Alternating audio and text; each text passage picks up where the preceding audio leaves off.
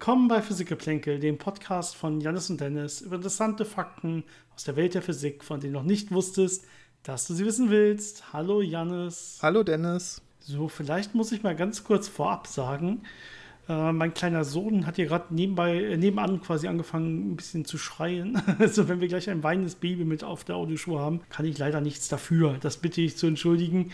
Ich glaube, da müssen wir gerade durch. Also wir können jetzt nicht länger warten. Meine Frau kümmert sich darum, also er ist nicht alleine, aber äh, lässt mich hier äh, liebevollerweise im Podcast mit dir aufnehmen, Janis. Aber mhm. ähm, dann ist dann halt ab und zu mal äh, ein, ein, ein schreiendes Baby mit auf der Tonspur. Ich hoffe, es sollte nicht zu laut sein. Ich habe das Mikrofon weggedreht. Also wenn, dann sollte es leise im Hintergrund sein und nicht irgendwie, irgendwie schrill, äh, sodass euch die Ohren platzen oder so. Das, das ist nur, das geht nur mir so. Äh, dementsprechend ist es hoffentlich für alle verständlich. Ähm, ansonsten können wir lange warten, bis wir eine Lücke finden, ähm, wo, wo mal alles gut ist. Gerade in so einer, es scheint gerade in so einem Wachstumsschub zu sein. Da ist, sieht das leider dann so aus. Aber ansonsten ist alles wunderbar. Janis, wie geht's dir denn? Ja, äh, gefühlt ähnlich. Wachstumsschub? nee, aber äh, Schreien, Schreien wäre schon ganz gut. Ja. Nee, aber ich bin jetzt so in den letzten Zügen von Korrekturen einarbeiten in meiner Arbeit. Und da möchte man manchmal auch gerne schreien. Hast du das nicht letzte Woche gesagt? Da war ich auch schon dabei, ja, ja. Es ist, äh, ja, ja, ist halt ein bisschen mehr Arbeit. Alles klar. Dann wirst du aber bestimmt noch dieses Jahr fertig. Ja, muss ich. Dann hoffen wir mal das Beste an der Stelle und ähm, haben ja heute auch spannende Fragen, äh, die wir besprechen können. Es sind allerdings nicht annähernd so viele wie beim letzten Mal. Ich glaube, da hatte sich einiges angesammelt, was wir dann quasi nacharbeiten mussten. Da haben uns ja die Fragen getroffen, wo wir gesagt haben, na, also bis hierhin können wir uns an nichts anderes mehr erinnern, schickt uns mal alles nochmal zu, was wir nicht beantwortet haben. Und dann hat uns ja so ein großer Schweif von Fragen zu Recht getroffen. Ähm, dementsprechend haben wir das jetzt aber soweit durch. Ähm, und diesmal sind es, glaube ich, nur drei Fragen oder so. Also ne, sollte nicht ganz so lange sein. Und dann haben wir noch so ein kleines Thema mitgebracht, was auch mal ursprünglich aus einer Frage oder einer Art Themenvorschlag resultiert ist von euch. Aber das machen wir eh ganz gerne, ne? dass wir eure Themen oder auch Fragen, die dann ja mehr wert sind als nur eine kurze kleine Beantwortung, sondern sich dann wirklich taugen, ein ganzes Folgenthema zu sein, dass sie dafür taugen, dass wir das dann auch gerne hernehmen. Also wenn ihr auch spannende Themenvorschläge habt, wo ihr sagt, darüber mal eine ganze Folge, das wäre mal was, lasst es uns bitte auch wissen. Äh, genauso wie Anmerkungen, Kritik und natürlich auch eure Fragen wie immer entweder über unsere E-Mail-Adresse physikgeplänkel.gmail.com, physikgeplänkel zusammengeschrieben, geplänkel mit AE. Oder ihr findet uns natürlich auch in den gängigen Social-Media-Kanälen, Instagram, Facebook und so. Physik-geplänkel könnt uns da auch schreiben.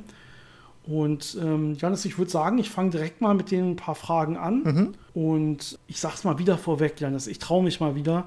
Vielleicht, die letzten Folgen waren alle super lang. Vielleicht schaffen wir es mal wieder ein bisschen kürzer heute aufzunehmen. Ich glaube, das ist der da Punkt, wo es dann schief läuft. Sobald wir das sagen, wird es dann wieder ja, über eine Stunde. Aber, also auch meine, meine Frau und mein Kind würden sich, glaube ich, gerade echt freuen, wenn ich nicht beliebig lange äh, hier versuche aufzunehmen. Also mal gucken. Wir, genau, wie gesagt, mal gucken, mal gucken. Wir fangen mal an. Und zwar mit Fragen zu Gravitationswellen. Da solltest du ja prädestiniert für sein, die zu beantworten, denke ich. Mhm. Ähm, auch wenn ich es wahrscheinlich auch können würde. Aber wir haben ja einen Experten hier, dann fragen wir doch direkt den Experten. Und zwar haben uns zwei Fragen dazu erreicht vom Max per E-Mail. Und er fragt zuerst, äh, müssen Gravitationswellenexperimente ihre eigene Bewegung durch den Raum berücksichtigen? Weil sich ja die Erde dreht, äh, die Erde umläuft die Sonne, das wiederum umläuft zusammen dann die Milchstraße und so weiter. Oder ja, ist es genug, wenn der Messaufbau, also der Detektor, in sich stabil ist? Also es kommt immer so ein bisschen drauf an, welche Gravitationswellen man beobachten möchte, ob das eine große Rolle spielt oder eher untergeordnet ist. Ähm, bei den typischen Signalen, die wir bisher gesehen haben, also zwei schwarze Löcher, die miteinander verschmelzen oder zwei Neutronensterne, die miteinander verschmelzen, das geht ja relativ schnell. Also das Signal so eine halbe Sekunde bis zu 500 Sekunden sichtbar in den Detektoren. Und in der Zeit hat man jetzt nicht so viel Eigenbewegung, dass das einen großen Effekt hat. Man kann das natürlich dann rausrechnen, aber das ist halt eher untergeordnet.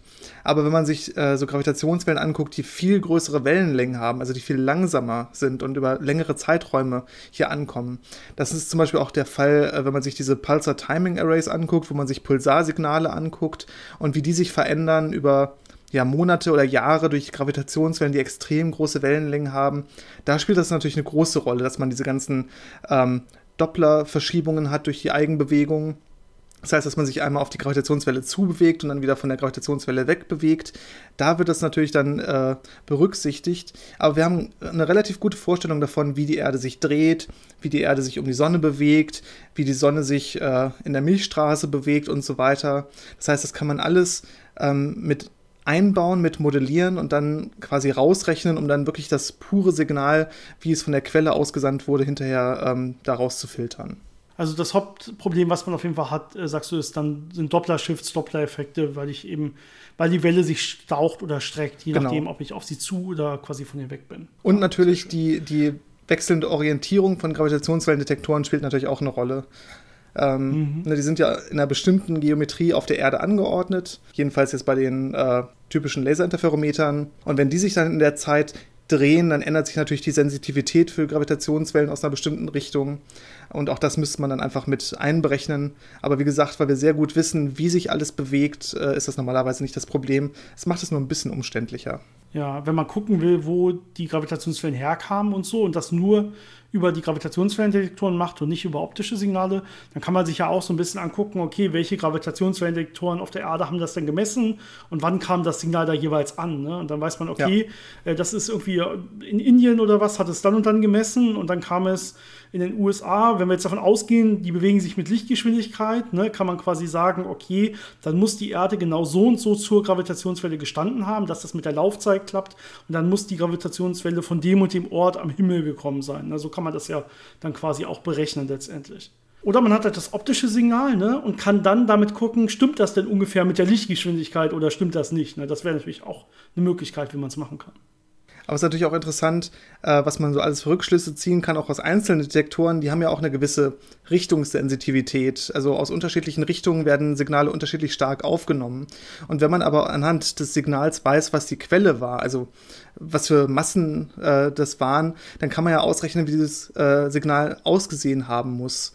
Und daraus kann man dann teilweise auch eine, ja, eine gewisse Richtungs- äh, Angabe bekommen, die vielleicht nicht ganz so genau ist, was aber genauer werden kann, wenn sich dann noch das äh, während der Erdbewegung ändert, die man ja sehr gut kennt, dann kann man aus diesem Änderungsmuster dann noch mehr äh, Rückschlüsse daraus ziehen, äh, woher das kommt oder welche Eigenschaften das hat. Also man kann diese Bewegung der Erde natürlich auch nutzen bei bestimmten Mhm. Ja, bei, bei, bestimmten Analyseverfahren, um dann mehr Informationen aus dem Signal rauszubekommen. Ja, das wäre dann bei Signalen, die deutlich länger quasi messbar sind auf der genau. Erde, also wo man nicht nur so diesen kurzen Puls am Ende, zum Beispiel bei der Verschmelzung von zwei schwarzen Löchern sieht, sondern wo man vorher schon dieses Kreisen, die Gravitationswellen sieht, die von diesen längeren Kreisen kommen, wenn sich äh, schwarze Löcher erstmal noch ne, immer schneller und schneller umkreisen, bevor es dann zu diesem letzten Puls kommt. Genau. Okay, und die zweite Frage, die er dazu hatte, sind Gravitationswellen der, bei der Fusion von schwarzen Löchern, wie ich sie gerade angesprochen habe, sind die deshalb messbar, weil sie groß genug sind, also damit wir sie messen können quasi, oder weil sie nur dann auftauchen, weil ein gewisser Schwellwert dann gerade überschritten worden ist. In anderen Worten gibt es quasi immer bei solchen Kreisbewegungen, würde ich jetzt mal sagen, immer Gravitationswellen, auch kleine, oder sind sie quantisiert, sodass man so einen Schwellwert braucht? Also messbar sind sie natürlich erstmal dann, wenn sie stark genug sind. Also das sind erstmal die, die technischen äh, Probleme, die man bei der Detektion hat, dass man nur eine gewisse Sensitivität hat. Das heißt, es muss eine gewisse Stärke an Gravitationswellen da sein, um sie messen zu können. Aber von dem, äh, von dem Punkt, ab wann die ausgesendet werden, da sagt die allgemeine Relativitätstheorie erstmal, dass immer, wenn ich irgendwie Massen beschleunige, Gravitationswellen ausgesendet werden. Das heißt, selbst wenn ich irgendwie äh, ein bisschen mit Bällen jongliere, würden die Gravitationswellen aussenden die natürlich extrem schwach wären und für uns äh, praktischerweise nicht messbar sind. Aber theoretisch müssten sie existieren. Aber dann kommt man schon in den Bereich, äh, wo man sich dann fragt, wenn ich jetzt eine Quantentheorie der Gravitation habe, wenn möglicherweise der Raum quantisiert ist, gibt es dann vielleicht doch minimale Energien, die ich brauche, um diese Raumzeit anzuregen, um quasi über diese Quantisierung hinwegzukommen oder um Gravitationswellen mit einer bestimmten äh, Eigenschaft überhaupt erzeugen zu können. Und da weiß man, glaube ich, noch nicht so viel, dass man sich noch nicht so sicher.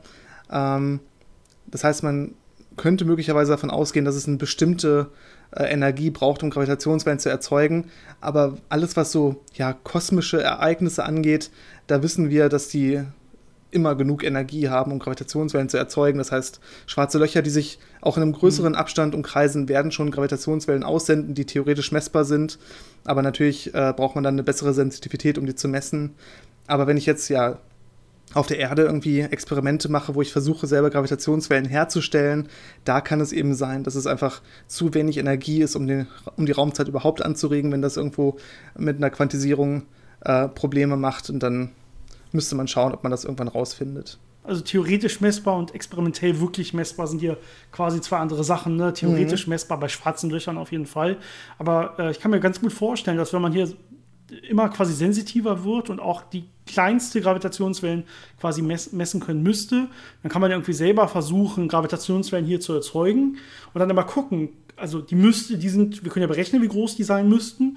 Und wir können ja sagen, okay, wir bauen einen Detektor, wenn wir gut genug sind, der die jetzt messen können müsste. Ja, in der weiter Zukunft, die, die müssten natürlich viel, viel sensitiver sein als alles, was wir jetzt haben, indem wir irgendwie einfach zwei schwere Kugeln sehr schnell umeinander rotieren lassen oder wie auch immer und dann sagen, okay, die müsste jetzt eigentlich der Detektor messen, macht er das oder macht er es nicht? Und wenn wir dann irgendwann so eine Grenze finden, wenn wir immer kleiner werden quasi, aber immer noch sensitiv genug sind, wo wir sagen, okay, hier müssten wir es immer noch sehen, aber hier sehen wir nichts mehr, dann hat man quasi bewiesen, dass die Raumzeit irgendwie quantisiert sein muss. Ne? Das wäre auch eine, schöne Art, äh, in die Richtung quasi experimentell zu gehen.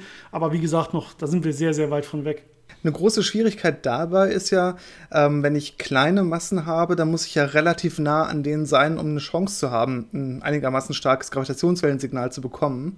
Aber dann wird es eben extrem schwierig, ein Gravitationswellensignal von einem direkten Gravitationseinfluss zu trennen. Ne, wenn ich schwere Massen nahe von einem Gravitationswellendetektor habe, werde ich auf jeden Fall ein Signal sehen, weil einfach die Massen durch ihre Gravitation an den Spiegeln ziehen und wackeln und dadurch ein Signal aufprägen. Das ist ja auch eine der Arten, wie man äh, die Detektoren heutzutage kalibriert, ist, dass man rotierende Scheiben mit äh, Unwuchten hat, die nah an den Spiegeln angebracht sind, um eben einen bekannten gravitativen Einfluss auf diesen Spiegel äh, zu machen und damit äh, eine Längenänderung hervorzurufen, äh, wo man genau weiß, das ist jetzt die absolute Längenänderung, die ich eingeführt habe, und dann kann man alles kalibrieren danach. Ja, dann sehr schön. Vielen Dank für deine Expertise, Janis, auf jeden Fall. Und ich hoffe, damit ist dann äh, Max äh, auch glücklich. Ich, ich bin es auf jeden Fall. Und äh, wir haben noch zwei E-Mails bekommen, die ich ganz kurz ansprechen möchte. Die eine, das ist, glaube ich, eine ganz, ganz kurze Frage, äh, nämlich äh, von Konstantin. Was ist denn der Unterschied zwischen einem Exoplaneten und einem normalen Planeten? Vielleicht kann ich das einfach mal beantworten. Ich meine, Exo steht ja einfach so irgendwie für außerhalb. Ich meine, man kennt das Wort vielleicht irgendwie von exotisch oder so, ne? Also irgendwie fernab, irgendwie sehr weit entfernt und das spielt ja jetzt hier auch mit rein. Also Exoplanet ist einfach ein Planet, der nicht in unserem Sonnensystem ist. Das sind quasi die in Anführungszeichen, in Anführungsstrichen normalen Planeten und Exos sind halt alle anderen Planeten, die man irgendwo finden kann, die um andere Sterne halt herum äh, sich drehen. Ne? Ich meine, es könnte natürlich auch sein, dass man irgendwie sagt, man hat irgendwelche Planeten, die komplett ohne Stern oder so unterwegs sind. Eigentlich ist der Name erstmal Exoplanet heißt alles, was nicht in unserem Sonnensystem ein Planet ist, aber trotzdem die Definition eines Planeten quasi erfüllen würde. Ja, da konnten wir deine altgriechische Expertise ganz gut nutzen für, ne? Exo und mhm. äh, was war es, außerhalb oder ja. so? Ja, genau. Ja, sehr gut. Ja, die, mein, meine altgriechische Expertise ist leider nicht wirklich da, aber bei solchen Wörtern kriegt man es manchmal noch hin. Ne? Ja, genau. Also ich meine, Definition vom Planet ist nochmal eine andere Frage. Ne? Da haben wir in unserem Sonnensystem ja klare Sachen. Was ist ein Planet? Was ist ein Zwergplanet? Man hat ja irgendwann mal Pluto den Planetenstatus aberkannt. Ne? Das hat ja zu großem Unmut geführt ne? unter den meisten Menschen, die das irgendwie die Pluto noch aus der Schulzeit quasi als Planeten kennengelernt haben. Und auf einmal soll ja kein Planet mehr sein und so. Aber da hängt es ja dann auch nicht nur mit der Größe zusammen und wie rund der wirklich ist, das heißt, wie stark gravitativ er wirklich ist, sondern auch, ob seine Bahn freigeräumt ist von ganz vielen kleinen Körpern, die dann noch im Weg sein könnten. Das heißt, der gravitative An äh, Einfluss muss quasi der größte sein äh, in seiner Umlaufbahn um die Sonne, wenn man so will. Und da war Pluto auch so ein bisschen ähm, war zwar groß und rund genug, aber da ist die Bahn noch ein bisschen zu voll, wenn man so will. Aber ich finde, man sollte Planetenstatus auch vergeben nach Sympathie oder so nach Ehrenplanetenstatus, weil er sich ja, bewährt ja. hat und, und interessant genug Herzen. ist. Genau. Deswegen hat er auch ein Herz äh, auf seiner Oberfläche.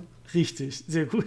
Perfekt. Ähm, bei manchen Planeten ist es ja so ein bisschen kritisch, bei so Gasriesen, die können dann schon fast so eine, ja, so eine äh, verloschene Sonne oder sowas sein, wo quasi entweder irgendwann mal ein bisschen Kernfusion stattgefunden hat oder gerade so nicht stattfindet. Also auch in der Richtung kann das so ein bisschen äh, ja, unklar sein, ob das jetzt wirklich noch ein Planet ist oder schon eine kleine Sonne oder ein brauner Zwerg oder sowas. Aber für die normalen, äh, normal großen Planeten ist das eigentlich immer relativ eindeutig. Mhm. Gut. Ähm, die nächsten Fragen, ein paar kleine zum selben Thema, kommen vom, vom Olaf. Vielen Dank dafür. Und da geht es ein bisschen um Wärmestrahlung, Thermodynamik. Ich glaube, da hatten wir mal eine eigene Folge drüber. Oder zumindest schon mal längere, längere Fragen dazu beantwortet. Ich bin mir nicht ganz sicher. Das vermischt sich manchmal so ein bisschen bei uns, ähm, wo wir auch so über Wärmestrahlung und sowas und thermodynamisches Gleichgewicht geredet haben. Und ähm, dazu hat er, glaube ich, ein paar Fragen. Ich werde das einfach mal vorlesen und dann können wir vielleicht so ein bisschen drauf eingehen. Ähm, also er sagt, wenn, ein, wenn einem Atom Energie als Strahlung zugeführt wird, kann es unter bestimmten Umständen ein Photon absorbieren und nach allgemeinen Vorstellungen ein Elektron auf ein höheres Energieniveau bringen. Beim Emittieren passiert genau das Gegensätzliche und das Photon wird in beliebige Richtungen emittiert.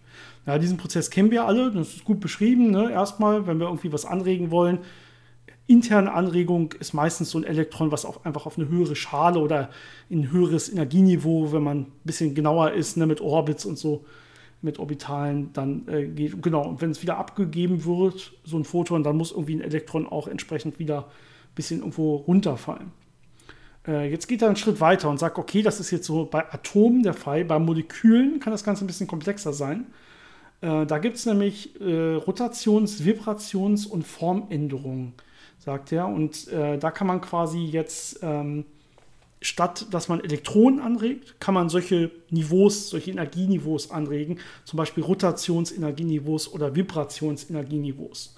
Und dann kann aber da das entsprechende passieren. Das heißt, die können jetzt auch Energie in Form eines Photons aufnehmen äh, oder geben im gegensätzlichen Fall Energie in Form von Photonen ab, was dann wieder die Emission wäre. Ne, soweit auch alles richtig da kann es natürlich auch passieren, dass Elektronen auf ein höheres Energieniveau kommen. Ne? Das wird genauso auch da passieren. Ähm, da Moleküle bestehen ja einfach aus Atomen. Ne? Da kann ich jetzt auch ein Elektron in einem dieser Atome quasi treffen und da das Elektron anregen. Aber ich habe halt eben noch zusätzlich diese Bewegung. Also man kann sich sowas vorstellen, so ein Molekül im einfachsten Fall, als dass ich einfach zwei Atome habe. Im einfachsten Fall, wie gesagt, mal so zwei Kügelchen zum Beispiel. Und die sind durch so eine Feder miteinander verbunden. Ja, und jetzt könnte ich zum Beispiel Energie in die in so Federschwingungen stecken. Das heißt, die würden jetzt immer aufeinander zu und voneinander wegschwingen. Ja, und da kann ich, wenn das Molekül komplizierter aussieht, könnte ich da verschiedene Federn haben mit verschiedenen Federachsen. Und zusätzlich könnte man noch diese Rotationsbewegung haben. Das heißt, die könnten sich jetzt zum Beispiel gemeinsam um einen Punkt noch drehen, rotieren, um so eine wenn, wenn diese Federenden beweglich wären zum Beispiel. So kann man sich das vorstellen. Und so hat man quasi noch ganz viele andere Energiespektren, Energieniveaus, wo so Energie reinfließen kann, ohne dass konkret erstmal ein, ja, ein Elektron in einem der Atome einfach seine, sein, sein Energieniveau wirklich wechseln muss. Und ähm, also das ganz gut beschrieben auf jeden Fall. Und dazu kommen jetzt konkret Fragen. Äh, er teilt das, glaube ich, in drei Fragen auf, wenn ich das richtig sehe. Äh, die erste Frage, die Energie wird aber nicht durch Bestrahlung, sondern auch thermisch zugeführt. Wenn wie bei jedem realen Medium der Fall die Temperatur größer als 0 Kelvin ist, wird das Photon ebenfalls emittiert. Wie kann dann das Kirchhoffsche Gesetz gelten? Na, also Kirchhoffsche Gesetz ist Absorption gleich Emission im thermodynamischen Gleichgewicht. Das heißt, wir gehen jetzt davon aus, wir sind irgendwie im thermodynamischen Gleichgewicht das heißt, es gilt offensichtlich Absorption gleich Emission.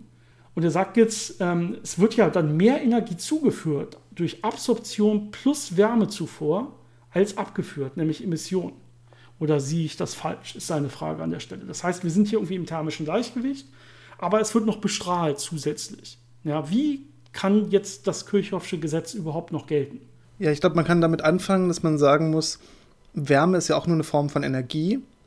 Und wenn einem Molekül Wärme zugeführt wird, dann heißt das ja auch, dass irgendwo irgendein ja, Energieniveau sich ändert, dass entweder mehr Rotation stattfindet oder mehr äh, Vibration oder dass äh, möglicherweise auch äh, schon ein Elektron irgendwo auf ein anderes Niveau äh, gehoben werden kann oder so. Das heißt, da passiert ja was. Andererseits ist Wärme ja auch teilweise einfach nur Translationsbewegung.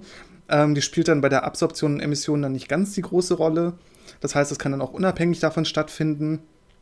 Und gerade wenn man jetzt äh, ja, Thermodynamik sich anguckt, hat man immer Vielteilchensysteme, also nicht nur ein einzelnes Molekül, sondern eine ganze Reihe von Molekülen, die auch miteinander wechselwirken. Und da hat man dann so Prä äh, Prozesse wie äh, Stöße untereinander, wo dann auch ein bisschen Energie weitergegeben wird. Das heißt, da hat man sehr viele Prozesse, wo einfach Energie auch in kleinen Paketen untereinander ausgetauscht wird, dass da eben so ein thermodynamisches Gleichgewicht entsteht und dass dann im Endeffekt äh, immer gilt, Absorption gleich Emission das heißt, alles, was da irgendwie das Gleichgewicht stören würde, das gleicht sich dann schon mit der Zeit aus und in diesem ja, Haufen von Molekülen, die miteinander wechselwirken. Es kann natürlich sein, dass wir gerade erst anfangen, sehr stark zu bestrahlen und wir sind gar nicht im thermodynamischen Gleichgewicht. Ne? Das kann natürlich sein. Aber wenn du sagst, okay, wir haben die Annahme, wir sind im thermodynamischen Gleichgewicht, dann ist einfach die Emission, die da entsteht, wenn wir auch noch zusätzlich bestrahlen, ist dann entsprechend höher, dass das wieder passt quasi. Ne? Also die Emission ist dann einfach quasi Absorption plus Wärmezufuhr, wenn man im thermodynamischen Gleichgewicht an der Stelle wäre. So kann man das vielleicht sagen. Genau, vielleicht ein Beispiel, wo man nicht im thermodynamischen Gleichgewicht ist, äh, ist ja bei Lasern. Ne? Da habe ich ja künstlich so eine Besetzungsinversion herbeigeführt. Das heißt, ganz viele Atome in einem angeregten Zustand und dann äh, stimuliere ich die dazu, äh, alle diesen Zustand gleichzeitig wieder zu verlassen, um, um kohärente Strahlung auszusenden. Ne? Das sind ja Prozesse, wo man jetzt auch nicht auf den ersten Blick von der Strahlung, die man reingibt, um das anzuregen, irgendwie so eine Absorption gleich Emissionsgeschichte hätte. Aber es ist halt ein äh, Nicht-Gleichgewichtsprozess und dann spielt das alles nicht so die Rolle. Mhm. Ähm, die zweite Frage wäre dann, nehmen wir jetzt einmal an, ein Gas strahlt allein wegen seiner Temperatur ohne externe Bestrahlung, aber im thermodynamischen Gleichgewicht. Wie kann jetzt Kirchhoff gelten? Es gibt Emission, aber dafür ja keine Absorption. Vielleicht kann ich mal darauf antworten, das gilt ja nicht nur für ein Gas, das gilt ja für alles. Das gilt auch für, für einen Menschen, für mich zum Beispiel. Ne? Also, wenn ich selber sende ja auch Wärmestrahlung aus, weil ich eine gewisse Temperatur habe. Alle alles, was eine gewisse Temperatur hat, und du hast ja selber gesagt, alles ist erstmal über 0 Kelvin, das heißt, es hat eine gewisse Temperatur, das sendet also auch Wärmestrahlung aus. Ne? Und wenn alles Wärmestrahlung aussendet, aber irgendwas im thermodynamischen Gleichgewicht stehen soll gleichzeitig, dann wird es natürlich auch Wärmestrahlung von der Umgebung bekommen an der Stelle, denn es strahlt ja alles. Ne? Das heißt, wenn ich jetzt ein Gas habe, das sendet Wärmestrahlung aus, dann wird es ja aber nicht in der Umgebung sein, die 0 Kelvin hat. Ist ja nicht möglich. Sondern seine Umgebung wird auch eine gewisse Temperatur haben, die Wärmestrahlung aussendet und die wird dann vom Gas absorbiert. Das heißt, wir haben Emission und wir haben auch Absorption. Das heißt, man, wenn man im thermodynamischen Gleichgewicht steht, dann wird man auch immer Absorption haben, weil man ja immer irgendwie auch von dem anderen was bekommt. Und selbst wenn man noch nicht im thermodynamischen Gleichgewicht steht, sondern das erstmal quasi über eine Zeit noch hergestellt werden muss, ist es so, dass ich an etwas meine Wärmestrahlung abgebe und von dem Objekt oder Gas oder wie auch immer Wärmestrahlung bekomme. Und wenn wir noch nicht im Gleichgewicht stehen, dann ist quasi das eine, die eine Rate höher als die andere, bis es dann letztendlich gleich ist, die beiden Raten. Aber äh, trotzdem wird zum Beispiel auch immer der kältere Körper auch an den wärmeren Körper Wärmestrahlung abgeben. Der wärmere gibt dann halt nur mehr zurück, als der kältere an, an ihn gibt. Aber trotzdem wird es so sein, dass immer in beide Richtungen äh, hier Strahlung äh, ausgetauscht wird, Wärmestrahlung. Dementsprechend, klar, wenn man im thermodynamischen Gleichgewicht steht, wie du sagst, gibt es hier auch Absorption und deswegen ist das hier kein Problem an der Stelle. Und äh, als letzte Frage dann, ähm, woher stammen diese Photonen? Beziehungsweise wie entstehen solche Photonen? Ich glaube, du meinst jetzt hier vor allen Dingen solche, die eben aus so Vibrations- oder Verformung oder oder Rotationsniveaus ähm, kommen. Ne? Also wenn ich jetzt irgendwie ein Molekül anrege, ich kann mir ja einfach vorstellen, bei so einem Atom, wenn ich dann wirklich elektrische Übergänge habe, wie da dann wahrscheinlich Photonen entstehen. Glaube ich zumindest, dass, dass das relativ gut geht. Ein Photon ist ja irgendwie was so elektromagnetisches. Ne? Und wenn ich jetzt wirklich ein Elektron von einem Orbit oder von einem ja, elektrischen Niveau ins andere bringe, dass da ein Photon dabei entstehen kann. Einfach, dass natürlich alle Erhaltungsgrößen erfüllen muss, die da die da nötig sind, ne? Energiehaltung, Drehimpulserhaltung und so weiter, das ist klar. Ich glaube, wie man sich das vielleicht noch ganz gut anschaulich vorstellen kann, ist, ich habe ja irgendwie eine Elektronenkonfiguration, das ist ja in irgendeiner Art von Wolke da verteilt um dieses Atom in einer gewissen Form. Und wenn ich jetzt ein anderes Energieniveau äh, auf das gehe, dann ändert sich diese Form. Das heißt, ich habe eine Änderung von der Elektronenverteilung, so ein bisschen von dieser Elektronenwolke.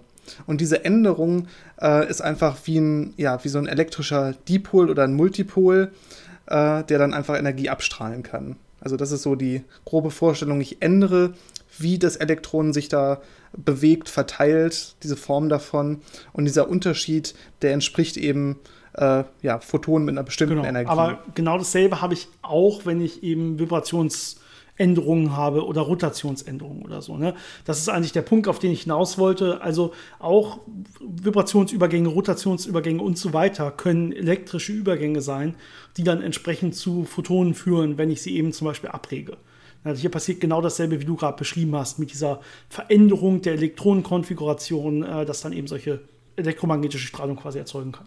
Ja, nur in dem Fall ist es dann so, dass das Elektron quasi auf seinem gleichen, also die gleiche grobe Form hat, ne, das gleiche elektronische Niveau. Aber wenn jetzt der Abstand zwischen den beiden so ein bisschen sich ändert, weil das ein anderes Vibrationsniveau ist oder weil es ein bisschen weniger schnell schwingt, ändert sich trotzdem für einen außenstehenden Beobachter die äh, Elektronenverteilung so ein bisschen. Und das kann dann eben auch wieder ja, Photonen äh, entsenden. Gut, Janis, ich glaube, das war die letzte Frage, die uns noch erreicht hat. Wie gesagt, schickt uns bitte mehr Fragen, auch dann für die nächsten Folgen. Wir haben wieder Platz quasi, wir sind wieder offen und, und hören gerne zu, was ihr ähm, uns zu sagen habt oder zu fragen habt. Und ähm, vielleicht kann ich aber als Überleitung quasi auf unser heutiges Thema auch nochmal über die Frage sprechen, die uns nämlich mal erreicht hat äh, und weswegen wir überhaupt dieses Thema quasi mit auf unsere Themenliste geschrieben haben. Ne, wir haben so eine, so eine Backlog, so eine kleine Themenliste, wenn uns nicht so richtig was einfällt, auf die wir da mal schauen können. Ne. Da sind natürlich auch viele Sachen drauf, die ihr uns mal vorgeschlagen habt, die wir spannend fanden und so. Und so unter anderem die Mail, die uns von Johannes erreicht hat. Ich glaube, es war es noch nicht so lange her, war irgendwie im Mai, glaube ich, so drei Monate her. Und der hatte unter anderem eine Frage, ja, wie sieht das eigentlich mit, mit äh, wissenschaftlichen Erkenntnissen, mit wissenschaftlichen Forschungsergebnissen aus? Wen gehören die eigentlich?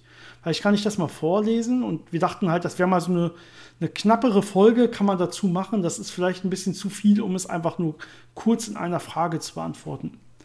Und er schreibt, ähm, Forschung kostet viel Geld. Wem gehören eigentlich diese Erkenntnisse? Gibt es so, so etwas wie ein Copyright oder Tantiemen für Wissen? Lassen sich Forscher ihre Ergebnisse patentieren? Alle Papers und wissenschaftliche Artikel, die veröffentlicht werden, sind die sowas wie Gemeingut, also Public Knowledge, oder bekommen die Forscher was dafür? Wenn aus Grundlagenforschung anwendungsfähige oder vermarktbare Produkte hervorgehen, bekommt der Forscher was davon ab. Gibt es Forschung, die gar nicht veröffentlicht wird oder gar nicht veröffentlicht werden darf, zum Beispiel Militärforschung oder so? Wenn ja, wer entscheidet das? Und zusammenfassend die Frage eigentlich, wem gehören eigentlich wissenschaftliche Erkenntnisse? Ja, das ist eine sehr gute Frage und ein äh, sehr breites Feld, äh, worüber man da reden kann und diskutieren kann. Ich weiß nicht, wo wollen wir denn anfangen? Vielleicht erstmal das Einfachste, so aus unserer Perspektive mit den äh, mit Veröffentlichungen und wie das funktioniert. Vielleicht sollen wir Paper. ganz kurz einen Disclaimer vorweg schicken. Wir haben jetzt äh, nicht groß uns äh, quasi eingelesen in die wirkliche Theorie oder wir sind jetzt auch keine Anwälte, die sich mit so Patentrecht beschäftigen oder so, Na, sondern wir erzählen jetzt einfach nur so, wie wir das kennen, aus dem, was wir so mitbekommen haben, von der Uni, aus Instituten, äh, aus dem Forschungsalltag oder wenn man an Paper ran will oder Diskussionen, die man mitbekommen hat, wenn irgendwie mal wer was veröffentlichen wollte oder so. Also auch sowas können wir berichten. Das heißt aber nicht, dass das in anderen Forschungsbereichen nicht komplett anders laufen kann, dass das in anderen Unis vielleicht sogar komplett anders laufen kann äh, oder nicht sogar im, in, wirklich auch im Physikbereich irgendwo anders anders laufen kann. Ich bin mir ziemlich sicher, dass es in anderen Forschungsgebieten, also Biologie oder Medizin oder so, dass es da komplett anders läuft, wirklich. Das heißt, wir würden jetzt hier wirklich nur erstmal so ein bisschen erzählen, wie wir das so kennen, ohne dass das jetzt äh, äh quasi redaktionellen äh, hohen Wahrheitsgrad hat, der so für alles anwendbar ist. So als kleinen Disclaimer. Ne? Wir, das heißt ja hier Physikgeplänkel mhm. und wir erzählen so ein bisschen, wie wir diese Frage quasi jetzt untereinander beantworten würden, ohne dass wir da jetzt groß was zu recherchiert haben.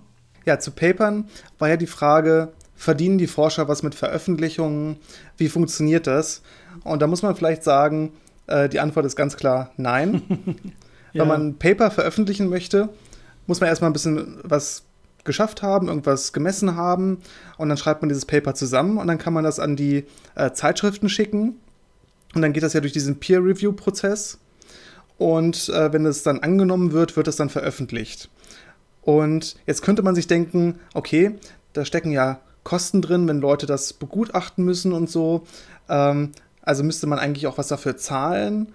Ne? Das heißt, wir kriegen kein Geld dafür, sondern wir müssen Geld dafür zahlen. Aber das Interessante ist, dass der ganze Peer-Review-Prozess auch äh, ehrenamtlich stattfindet. Das heißt, auch die Leute, die sich die Paper dann angucken und sagen, ist das veröffentlichungswürdig oder nicht, kriegen da kein Geld für. Das heißt, am Ende des Tages ist es so, dass man einfach nur Geld bezahlt und der Verlag kriegt dann dieses Geld und veröffentlicht das Paper. Und ähm, was dann häufig leider noch passiert ist, dass man dann auch noch Geld bezahlen müsste, um das Paper wieder zu lesen und gar nicht mal so wenig. Also viele Verlage, die verlangen so 30, 40 Euro für ein Paper, wenn man sich das angucken möchte. Und das ist schon relativ hart, gerade wenn man bedenkt, äh, jetzt in meiner Arbeit habe ich 200, 300 Paper, die ich äh, zitiere, verlinke. Ähm, das ist nur ein Teil von denen, die ich gelesen habe. Wenn ich jetzt für jedes 30 Euro hätte zahlen müssen, dann wäre ich genau. arm. Also es wird natürlich normalerweise dann zentral über die Institute geregelt. Ne? Diese großen Verlagshäuser, die bieten alle Abos an, wo man quasi einmal monatlich quasi bezahlt für das für die, je nach Größe des Instituts und dann kann jedes Institutmitglied kann quasi auf alle Paper dieses Verlages kostenfrei zugreifen. Ne? Aber die Dinger sind halt auch sauteuer und machen eine der Haupt quasi ja. Quellen aus, wo die Gelder hingehen der Institute.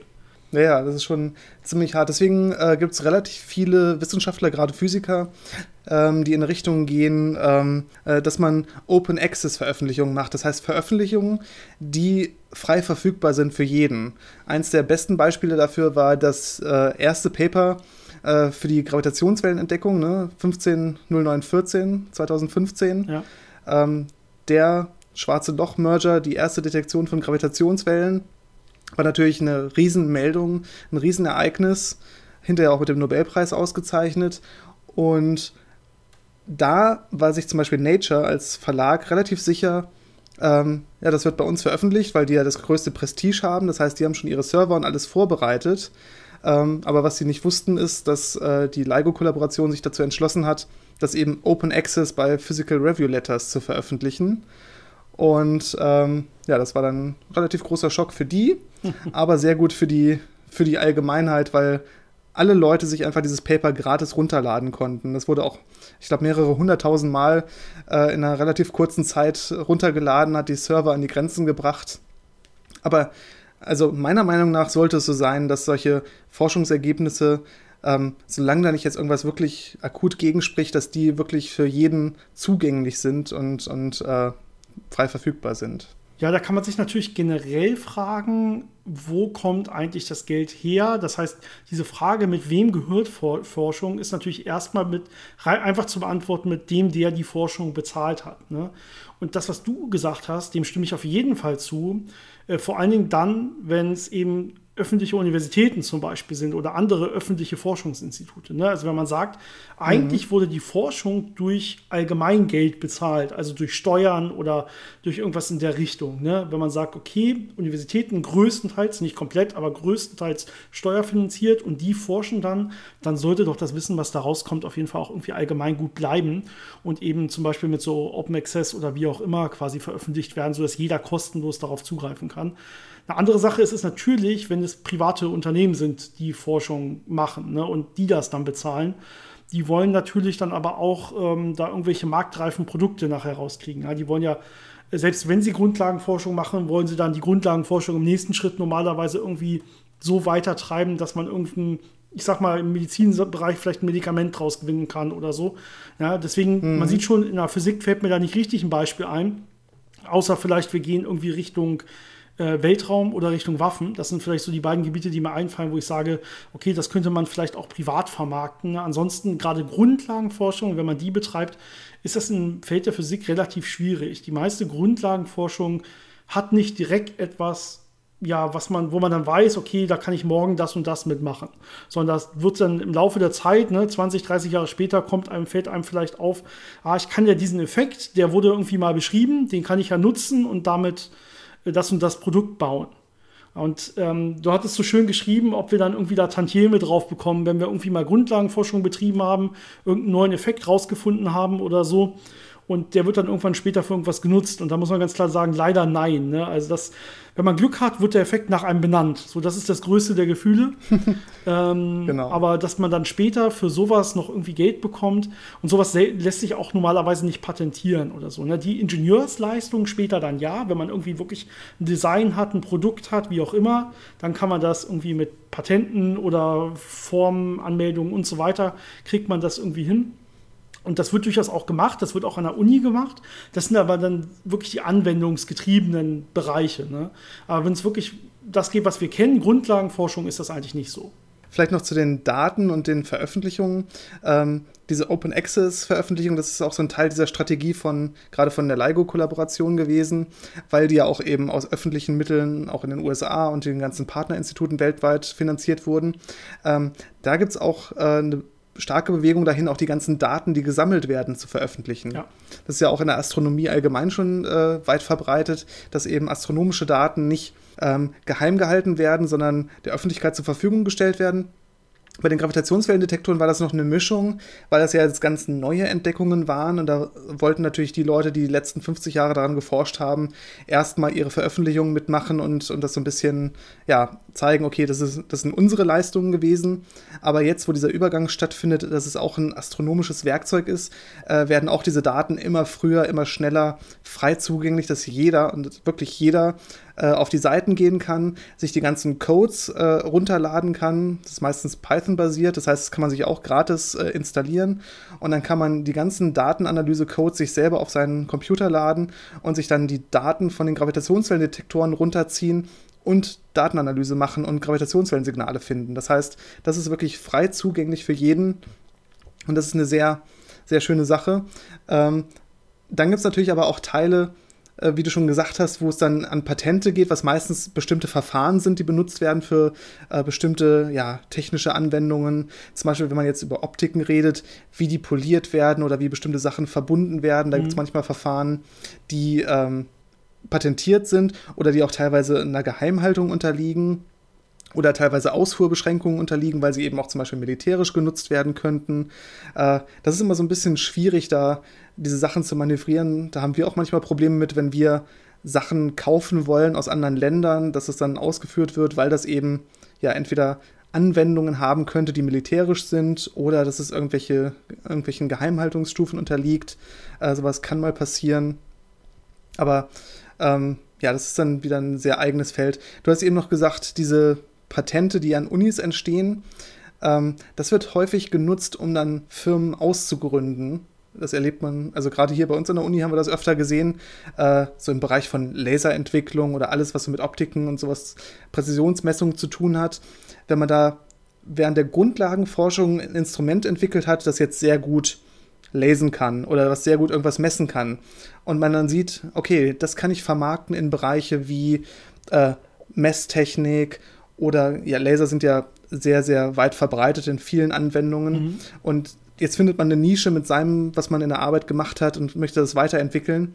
Dann kann man sogar mit Hilfe der Universität eine Firma ausgründen, wird dann noch unterstützt, um das eben dann zu vermarkten. Und dann kann man wirklich von seinen Entdeckungen und seinen Entwicklungen auch profitieren. Aber den meisten geht es eher so, äh, dass sie da nicht wirklich von äh, was haben hinterher. Selbst wenn da mal ein Patent rauskommt, müsste man das ja dann aktiv verfolgen, dass das irgendwie marktreif wird und das ist doch relativ viel Aufwand und nicht immer so leicht machbar. Ja, und äh, es ist so wie in jeder Firma, in jedem Unternehmen. Ja, wenn du sagst, ich arbeite in einem Unternehmen, dann unterschreibt man normalerweise, dass alles, was man leistet, auch wenn es in der Forschung ist, alles, was man quasi ja innerhalb dieses Zeitraums, wo man an diesem Unternehmen es macht, das gehört dem Unternehmen. Ne, das zahlt ja Geld dafür. Und auch wenn dir dann quasi abends im Bett äh, und nicht während der Arbeitszeit diese Idee kommt, wenn die irgendwie im geringsten Sinne auch nur mit dem zu tun hat, was du während dieser Arbeitszeit machst, dann gehört das eigentlich erstmal dem Unternehmen. Und ähnlich ist es aber auch so in, in Universitäten und an Forschungsinstituten und so. Da hast du eigentlich auch immer diese Verträge, die du unterschreibst, bei der Einstellung, dass alles, was du in dem Bereich machst, auch erstmal diesem Institut selber gehört. Das heißt, auch wenn es dann bei der Uni mit Hilfe der Uni zu Ausgründungen kommt oder zu Patenten oder äh, Leistungsschutzrechten oder was auch immer, ist es normalerweise so, ähm, dass die Uni davon dann auch zumindest teilweise meistens mit profitieren will, ne, weil sie auch immer das Recht hat zu sagen, okay, wir machen da gute äh, Konditionen, wie auch immer, entweder über Anteile oder über irgendwelche Lizenzen oder Lizenzmodelle oder so, dass die dann auch später davon noch äh, quasi beteiligt werden, anteilig. Aber äh, das ist dann meistens ähm, die, die leistet dafür dann aber auch so viel, dass es das meistens wert ist. Und das ist so, dass man dann trotzdem auch äh, so eine Firma gründen will, wenn man dann wirklich sowas gefunden hat. Also das muss man schon sagen, das ist ganz gut gemacht. Aber natürlich möchte die Unis da, äh, oder möchten die Universitäten davon profitieren, wenn sehr, sehr viele Patente produziert werden durch ihre Forschungsinstitute. Es ist auch immer so ein bisschen eine Gratwanderung. Ähm, wann ist was patentrechtlich äh, nutzbar, wann ist was äh, proprietär oder wann ist es eigentlich allgemeingut. Ähm, und gerade bei den Physikern ist es ja so, man programmiert Sachen, um bestimmte Sachen auswerten zu können oder berechnen zu können. Man entwickelt seine eigenen Verfahren, um bestimmte Sachen gut machen zu können. Und natürlich hat man sehr viel Austausch mit anderen Instituten, mit anderen Physikern, die man so trifft.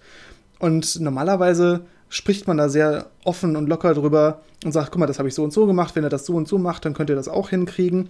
Oder ach, du brauchst ein Programm, das das kann, ich habe hier was, das habe ich selber geschrieben. Und das teilweise schon so Grauzonen, äh, wo man gucken muss, muss man etwas dann mit einer gewissen Lizenz veröffentlichen? Könnte man damit Geld verdienen? Muss man es dann patentieren? Oder kann man einfach sagen, das ist äh, Open Source und ich kann das einfach so verteilen? Ähm, das sind halt so diese Probleme, die man manchmal hat. Andersrum ist es sogar noch schwieriger, wenn man mit Partnern zusammenarbeitet, mit Partnerinstituten, zum Beispiel mit der NASA, und die dann Sachen haben, die sie eben nicht veröffentlichen oder die äh, ja, äh, unter Verschluss bleiben mhm. müssen und man dann in einem Austausch steht, Probleme hat, Probleme lösen möchte, aber es nicht kann, weil einem das Wissen fehlt und weil das Wissen mit einem nicht geteilt werden darf, weil man als Außenseiter dabei ist. Äh, sowas kann dann doch zu starken Problemen führen. Also da gibt es immer sehr viel hin und her bei solchen Geschichten. Ähm, also ein Beispiel davon gab es eben mal äh, in der Kollaboration mit unserem Institut und der NASA, wo es um äh, einen Bestandteil ging, eine Elektronik. Und die hat nicht so funktioniert, wie sie das sollte. Und dann wollten die das halt herausfinden, wo das Problem liegt, durften aber die Dokumente davon nicht einsehen. Und dann kam irgendwann die Entscheidung von unserem Institut zu sagen, okay, wenn ihr das nicht mit uns teilen könnt, dann müssen wir es halt selber bauen, weil dann wissen wir, was drin ist, wie es funktioniert. Wir wissen ungefähr, wie es funktioniert. Also eigentlich ist es kein großes Geheimnis. Aber wir machen das jetzt. Wir machen das sogar ein bisschen besser. Und wir veröffentlichen alles davon, wie das funktioniert, die Details. Das heißt, ja. da haben sie es dann geschafft, das so zu umgehen, weil die es nicht veröffentlichen durften. Sehr wahrscheinlich hätten die es gewollt, aber ne, weil es eine staatliche Behörde in den USA ist, dürfen die es nicht. Und so hat man dann den Umweg gegangen, es einfach nochmal selber zu machen. Und weil wir sowas veröffentlichen dürfen, äh, können das jetzt alle einfach dann nutzen und nachmachen. Ja, ja. Ich erinnere mich ich, äh, an den Vorgang, ich weiß, um wen es geht. Es war wirklich sehr lustig, äh, dass man gesagt hat, okay, wir bauen es einfach besser und dann veröffentlichen wir es noch. Das ist wirklich ein lustiger Vorgang auf jeden Fall ähm, der dann manchmal eben auch klappt. Da muss man es natürlich komplett selber bauen und darf sich dann nicht auf irgendwas berufen, was man quasi äh, von denen klaut, wenn man so will. Das darf man natürlich nicht machen, wurde da auch nicht gemacht. Wie gesagt, das sind einfach Grundlagenwissen, was einfach jeder in dem Bereich hatte, was dann angewendet wurde. Und dann darf man natürlich, wenn man selber irgendwas entwickelt und verfeinert und so, darf man die Sachen davon auch veröffentlichen, wenn man will. Was natürlich auch ganz interessant ist, diese Fragen mit Geheimhaltung und äh, muss man Sachen geheim halten oder bringt das den anderen überhaupt nichts? Oft ist es ja so, dass bestimmte Technik alleine oder bestimmte ja, Pläne, Beschreibungen alleine nicht ausreichen, um etwas zu bauen, was dann hinterher wirklich gut funktioniert. Oft braucht man noch sehr viel Hintergrundwissen, sehr viel Erfahrung, sehr viel, ja, so eine Art Wissen, das nicht wirklich äh, zugänglich ist, das man nicht wirklich erklären kann, sondern was man einfach bekommt, indem man mit Sachen interagiert, Sachen immer wieder probiert. Und oft entscheidet das dann über Erfolg oder Misserfolg. Und das ist oft gar nicht so leicht äh, zu übertragen äh, wie einfach ein Schaltplan. Das heißt, bei vielen Technologien, wo man denken könnte, oh, da ist eine Geheimhaltung kritisch, ist es gar nicht so, dass man die Sachen geheim halten muss, äh, sondern dass einfach diese, ja, dieser, dieser Wissenstransfer an sich schon so eine Barriere darstellt, dass andere das dann nicht unbedingt in dem Maß nachmachen können, wie man das vielleicht im ersten Moment denken würde. Aber natürlich gibt es dann auch viele Bereiche, ähm, wo Geheimhaltung notwendig ist, Sachen, die dann wirklich für Militäranwendungen auch entwickelt werden oder genutzt werden können. Da ist das dann immer so ein bisschen kritischer. Ich glaube, unsere Uni macht gar nichts mehr mit Militär oder war das nur ganz, ganz, ganz wenig? Ja, es, es gab da, glaube ich, mal diverse Aufstände von Studierenden, die da irgendwie noch, noch äh, letzte Projekte und so weiter kritisiert haben. Also ich glaube, es gibt an der Uni Hannover, also ich weiß nicht den aktuellen Stand, aber es gab auf jeden Fall auch noch hier und da solche Zusammenarbeiten. Ich meine, man beruft sich dann ja oft dann auch darauf, dass man sagt, ja, das ist aber nur defensiv und nicht offensiv und so, aber da kann man ja weit drüber philosophieren, ob sowas positiv oder negativ ist. Ne? Also wir haben uns bisher an sowas nicht beteiligt, aber es gibt natürlich Zusammenarbeiten, wie du gerade sagst, mit der NASA oder auch mit der ESA oder so, wo es dann auch darum geht, ja, wenn man zum Beispiel bei LISA, bei dem Space Interferometer, wenn man da Sachen in, in den Weltraum schießen will, dann muss man ja auch irgendwie zumindest mit irgendwem zusammenarbeiten, der diese Raketen herstellt und der diese Raketen dann auch hochschießen will. Und da steckt ja auch Militärtechnik teilweise mit drin. Ne? Auch alleine in Raketen, in den Boostern und so weiter sind Sachen drin, die einfach mhm. auch der militärischen Geheimhaltung unterliegen. Das heißt, äh, selbst ich musste in der Tat schon mal so einen Geheimhaltungsvertrag unterschreiben, weil es mit militärische Sachen betrifft, obwohl es gar nicht um wirklich militärische Anwendungen ging, sondern einfach nur darum ging, wir entwickeln hier was, was mit der Rakete in den Weltraum geschossen werden muss. Das heißt, da muss man ein paar Details zu kennen von so Raketen, die eigentlich nicht öffentlich zugänglich sind. Und dann muss man halt auch schon solche, solche Verträge unterschreiben. Und das kann dann sehr schnell betreffen, auch wenn es überhaupt nichts mit Militär zu tun hat. Ja, das sind ja auch teilweise so wirklich simple Geschichten, die einen schon in Probleme bringen können. Was wir zum Beispiel als Problem haben, wir brauchen ja für unsere Interferometer extrem gut polierte Spiegel. Und extrem gut polierte Spiegel von einer bestimmten Größe könnte man auch für waffenfähige Laser nutzen. Das heißt, auch da hat man schon Probleme, dass das in militärische Anwendungsmöglichkeiten reingehen könnte. Und man hat dann, wie gesagt, Probleme, Sachen zu importieren, zu exportieren. Ähm, und das ist sogar so, dass wenn ich jetzt zum Beispiel aus den USA solche polierten Spiegel äh, kaufen möchte, habe ich Probleme. Aber ich könnte genauso gut diese Spiegel in Deutschland so polieren lassen. Und das wäre dann ohne weiteres möglich. Da ist es dann auch teilweise so ein bisschen, ja, nicht mehr ganz so leicht nachvollziehbar, warum es dann da solche Probleme gibt, äh, wenn das quasi, wenn beide schon auf dem gleichen Level an Technologie sind. Ne? Ja, irgendwer schreibt dann einfach so Einfuhr- und Ausfuhrgesetze und äh, wenn das dann irgendwas mit Militär zu tun haben kann, im entferntesten ist es meist verboten, äh, bis auf Sondergenehmigungen oder so. Ne? So läuft es dann halt. Mhm. Ja, ich glaube, wir haben jetzt so die wichtigsten Punkte versucht, so ein bisschen rüberzubringen. Vielleicht abschließend nochmal. Ähm, es ist halt immer diese, dieses Abwägen zwischen, was ist nötig und wie sollte es am besten sein. Also anscheinend ist ja militärische Forschung irgendwo notwendig, solange es äh, Konflikte gibt, solange es äh, ein, Bestreben von anderen gibt dahin, aber eigentlich möchte man das ja auch nicht wirklich unterstützen. Genauso wie ähm, diese Patentgeschichten äh, sind ja auch notwendig und wichtig für diejenigen, die da Arbeit reinstecken, um dann auch hinterher ähm, dafür belohnt zu werden. Aber teilweise hat es ja auch Probleme. Ähm, in der Physik geht es noch, aber in der Biologie kommt man da in Bereiche, wo es wirklich äh, kritisch werden kann, wenn sich Firmen eben ja einfache chemische äh, Formeln äh, patentieren können oder ein, einfache chemische Zusammensetzungen patentieren können, die eigentlich jeder herstellen könnte. Oder auch äh, gerade was jetzt so an, an äh, Gengeschichten rangeht, wenn man sich bestimmte Gensequenzen patentieren lässt, da kann das schon sehr schwierig werden, weil das könnte ja jeder Doktorand in der Biologie oder Biochemie kann sich solche Gensequenzen kaufen oder zusammensetzen. Und das dann zu patentieren ist teilweise schwierig, weil dann auch Forschung behindert wird. Wenn einer sagt, ich möchte jetzt damit einen anderen Weg probieren als die Firma, die das patentieren gelassen hat, aber die wollen das nicht, äh, dann sitzt man da und kann das nicht veröffentlichen oder nicht daran arbeiten. Also in einigen Bereichen gibt es ja doch immer sehr viele ja, Konflikte, moralische Konflikte. Was ist der richtige Weg? Wie kann man allen gerecht werden? Mhm.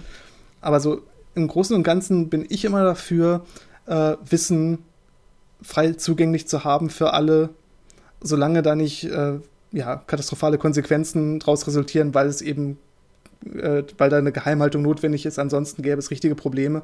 Aber so alles, was man ähm, frei zugänglich machen kann, sollte man auch frei zugänglich machen. Ja, ich meine, es gibt ja auch genug irgendwie Filme oder, oder Serien oder so, die damit spielen. Ich meine, man kann ja theoretisch irgendwie, wenn man ein Medikament für irgendwas anbietet oder so und dagegen wird irgendwas äh, entwickelt, quasi was besser ist als dein Medikament, kann man ja theoretisch die ähm, Patente dazu aufkaufen und es einfach äh, in den Keller schließ, äh, sperren quasi und sagen, okay, das wird gar nicht veröffentlicht.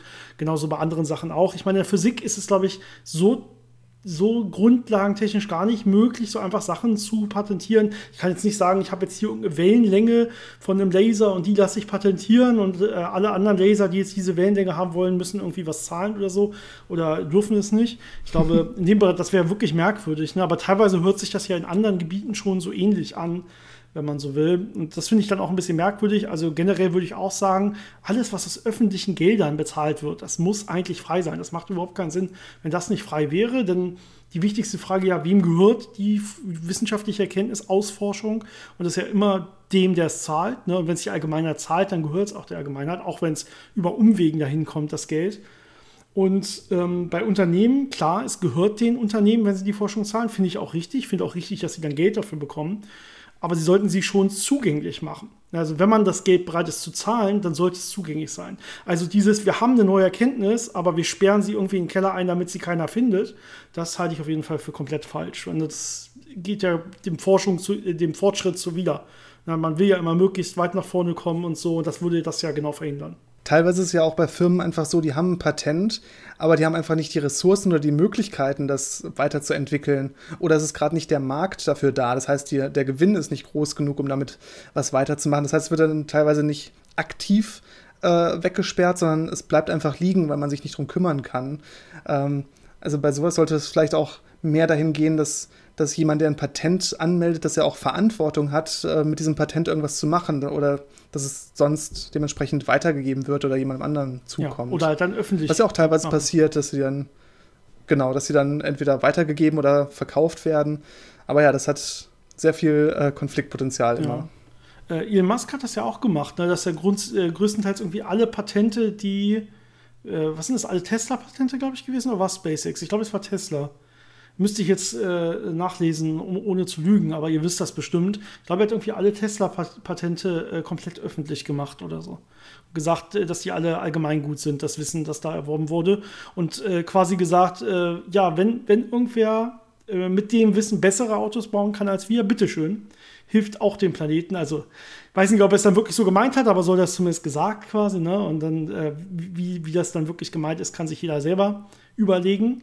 Das will ich hier unkommentiert lassen, aber zumindest diese, diese Idee, diese ganzen Patente, die man erwirbt auch, erwirbt, auch wenn das viel Geld dem Unternehmen kostet, der Allgemeiner zur Verfügung zu stellen, einfach damit der Forschungsfortschritt der Menschheit besser ist, das finde ich erstmal eine sehr, sehr gute Idee muss man natürlich auch sich leisten können. Ne? Das sei da zugesagt. Wie gesagt, ich kann jede Firma verstehen, die, wenn sie Geld in Grundlagenforschung oder auch anwendungsgetriebene Forschung steckt, die da auch irgendwann was zurückhaben will. Ne? Das soll halt aber erschwinglich bleiben, vernünftigerweise. Ja, teilweise ist ja auch dann so, dass dann vielleicht der bessere, also wer das am besten herstellen kann, sich durchsetzt. Ne? Also das heißt, wenn man ein Patent hat und das wirklich gut macht, dann ist man im Vorteil und, und gewinnt diesen Wettbewerb. Aber bei vielen Sachen ist es natürlich so, dass dann, gerade bei Medikamenten, die kann man ja einfach generisch relativ billig dann herstellen, nachproduzieren. Das ist ja auch so, dass nach, äh, ich glaube, zehn Jahren äh, Patente für Medikamente auslaufen und dann jeder sein Generikum auf den Markt bringen kann. Aber das ist halt wesentlich leichter, ein Patent zu nehmen und das billig und leicht auf den Markt zu bringen. Und es muss nicht äh, in einer bestimmten Art irgendwie besser sein, um da einen Wettbewerb zu gewinnen. Das heißt, da ist es dann auch wieder schwierig. Das heißt, in manchen Bereichen kann man sowas sagen, dass man sagt, hier, die Patente sind öffentlich, aber wir können das halt am besten, deswegen bringt ihr euch nicht so viel.